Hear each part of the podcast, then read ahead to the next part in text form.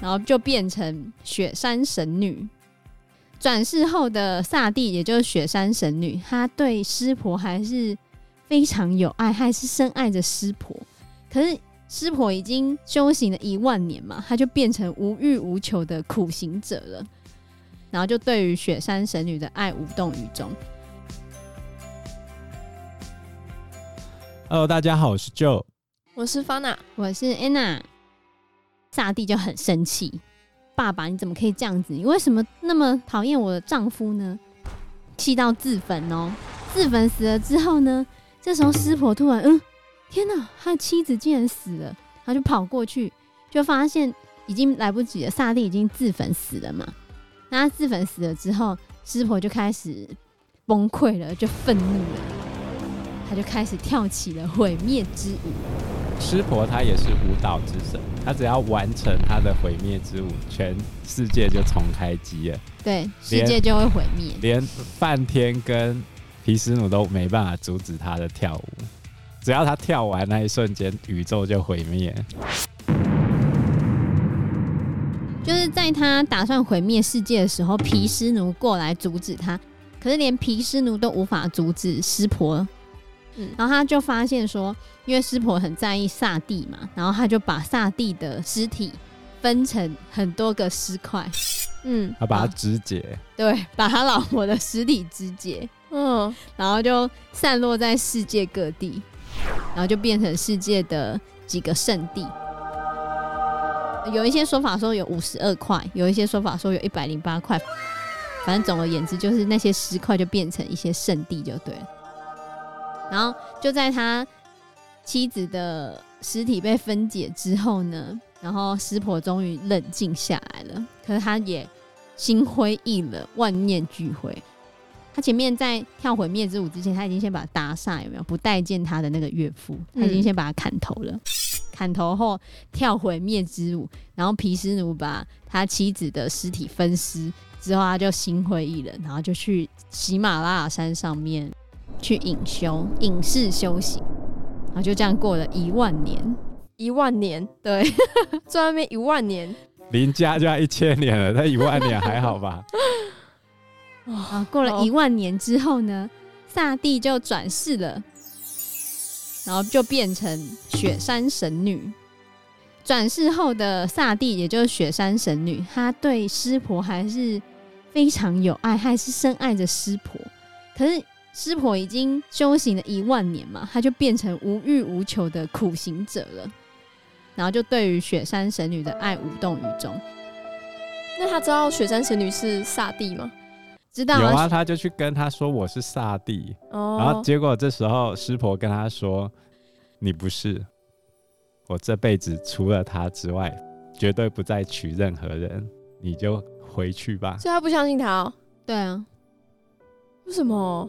我就不相信他，但是有一些说法说，雪山神女就怎么讲，就有说服他，让他侍奉他，陪在他旁边。可是就只是侍奉他，并没有跟他有夫妻之实或者是怎样。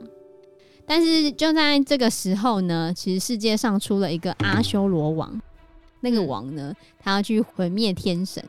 简单来说，就是反对天神的魔王，唯一能够打败那个。魔王的就只有湿婆的儿子，这是梵天的预言。对，就好像有一个人在魔法世界到处作乱，只有一个有闪电伤疤的人可以干掉他。你说哈利波特吗？好，对。然后那怎么办呢？全部的人都希望湿婆要赶快来拯救这个世界啊！那就希望湿婆可以赶快跟雪山神女生下一个孩子。可是湿婆就无欲无求啦，嗯，所以他们就派了爱神。爱神是谁？爱神叫做迦摩，印度也有爱神，对，印度有爱神，而且他也是拿弓箭哦，手持甘蔗，甘蔗。你想象爱情甜蜜蜜嘛？Oh. 然后粘在你身上嘛，然后还有美丽嘛，所以于是他的武器就是甘蔗、蝴蝶跟蜂蜜嘛，就拿这个弓，然后搭上用鲜花当成的箭。然后向湿婆的心脏射出，湿婆就中箭了啊！他就真的对雪山神女兴起了爱慕之意。可是呢，湿婆哎，他何等人也？他当下就感受到，嗯，这怪怪的，怎么会这样呢？啊，就发现竟然是被爱神设计了，想要让他摆脱苦行，重新堕落去爱欲之中。所以他就很生气的张开了他的第三只眼，他在额头上有第三只眼，然后张开这个第三只眼的时候呢，就可以发出毁灭宇宙一切事物的神火，然后他就把爱神烧成灰烬了。毁灭之光，太神啦！太瞎趴了，超瞎趴。因为爱神很可怜，他想要拯救世界就被毁灭了。爱神帮 QQ。他直接变灵魂状态，对，爱神的形体就消失了，但是他的灵魂还在呢。所以他消失之后，那个爱慕之意也会跟着消失，是吗？对啊，因为师婆她马上就知道这不是正常的哦。后来大家就发现，啊，天哪，连爱神都被 烧了，就没有人敢再去劝师婆。可是雪山神女选择了一个非常印度的方式来解决这个问题。什么方式？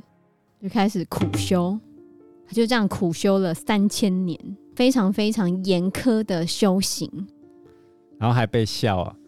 有一天，有一个小神看到雪山神女在苦行，就嘲笑他说：“没看过女生倒贴男生倒贴成这个样子还不成功的啦，长那么正还要苦行三千年，有没有？帮你哭哭哦，哈哈哈哈，真北齐。天啊，好然后有没有很贱？就酸到那个雪山神女都快要崩溃的时候呢，就在这时候，那个小神突然灰飞烟灭了，因为师婆出现了，气气气，哪轮得到你来骂我的雪山神女？对，雪山神女看到师婆之后就说：“你不是说不理我了吗？”最后就是师婆终于被雪山神女给感动了，嗯。对，然后他就说：“你的苦行感动了我，我已经是你用苦行买下的奴隶。”所以他最后就又跟雪山神女在一起，然后他们就为了生孩子交配了一千年，交配一千年。对，他 你你想一想，他邻家一千年才刚到底而已。反正他就为了生孩子，然后他们就嗯呃一千年。对，这个一千年是怎么定义的？传说就说一千年，反正他们就可以多长啊？我不知道。反正他们一千年之后，终于生了第一个孩子，然后终于去把那个魔王打败了。天哪！所以 湿婆的香火鼎盛，全印度有四分之三都在拜他。嗯，到现在也是，对吧？不难想象，一千年。对啊，你看那些雪哦，很香喔。这雪山神女有多大？雪山神女也算是比较高位的神啊，她的名字叫帕尔瓦蒂，有没有？很酷，很酷吧？你有没有觉得这故事？哇，天哪，超夸张的，很夸张对吗？对啊，还有更夸张，这是我想出来的哦，对啊，太承受不住了，是吗？我觉得很夸张，你这样就夸张。他还有一个阿修罗大魔王的故事，大魔王对，但是。